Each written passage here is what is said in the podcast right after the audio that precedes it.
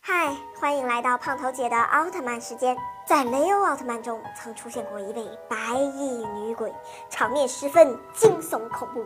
今天就带大家一起回顾一下，在雷欧奥特曼午夜中消失的女人这一集，幽灵的传说成为了现实。小通同学发现家附近的花房内有异常，于是带着小伙伴一起壮起胆来，想要去一探究竟。但是花房内一片漆黑，只听见断断续续的诡异的呼啸声。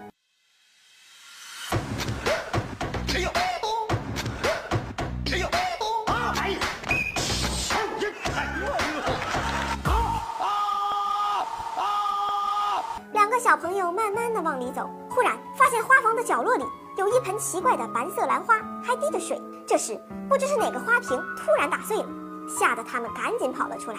这件事儿被 MAC 队员们知道了，却只当个笑话听，没有当真。第二天夜里，小通决定让邻居哥哥帮忙去一探究竟。但是可怕的事情发生了，邻居哥哥在花房内被身穿白衣的女鬼袭击，变成了蜡像死掉了。而这仅仅是个开始，白衣女鬼不知何时飘到了公路上，把无辜的女司机也变成蜡像杀死了。驻星团经过分析后告诉凤元。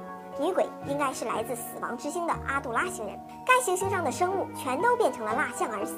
如今他们来到了地球，午夜再次降临，女鬼再次现身。这次她选择了一栋公寓，在这栋公寓里帮朋友看房子的白子在床上躺着看书时，忽然听见有诡异的呼啸声。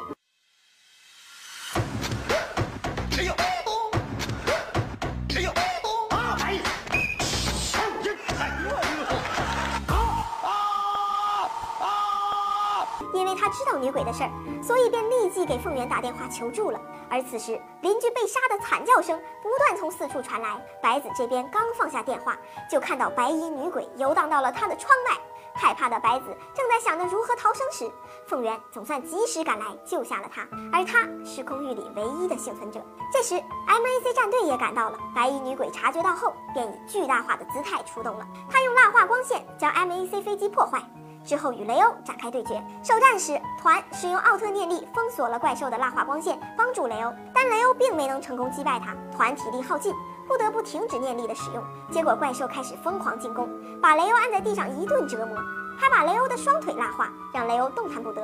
最后用头突攻击打败了雷欧，昏迷的雷欧变回了人间体。雷欧战败后，团与凤元在飞行作战中找到了安杜拉星人的弱点。他胸口发射蜡化光线的那朵黑色兰花，于是凤元把自己驾驶的飞机旋转着，猛撞向阿杜拉星人的胸口，并在飞机爆炸的一瞬间变成雷欧。最后，这个来自死亡之星的阿杜拉星人被雷欧的能量光球命中而彻底死亡。哎呀，过去的片子就是敢拍呀！即使那个时候许多拍摄条件还不成熟，都能把这片子拍得这么吓人，真是让人佩服呢。恐怖片式的奥特曼你喜欢吗？嘿嘿，好啦，就这样。拜拜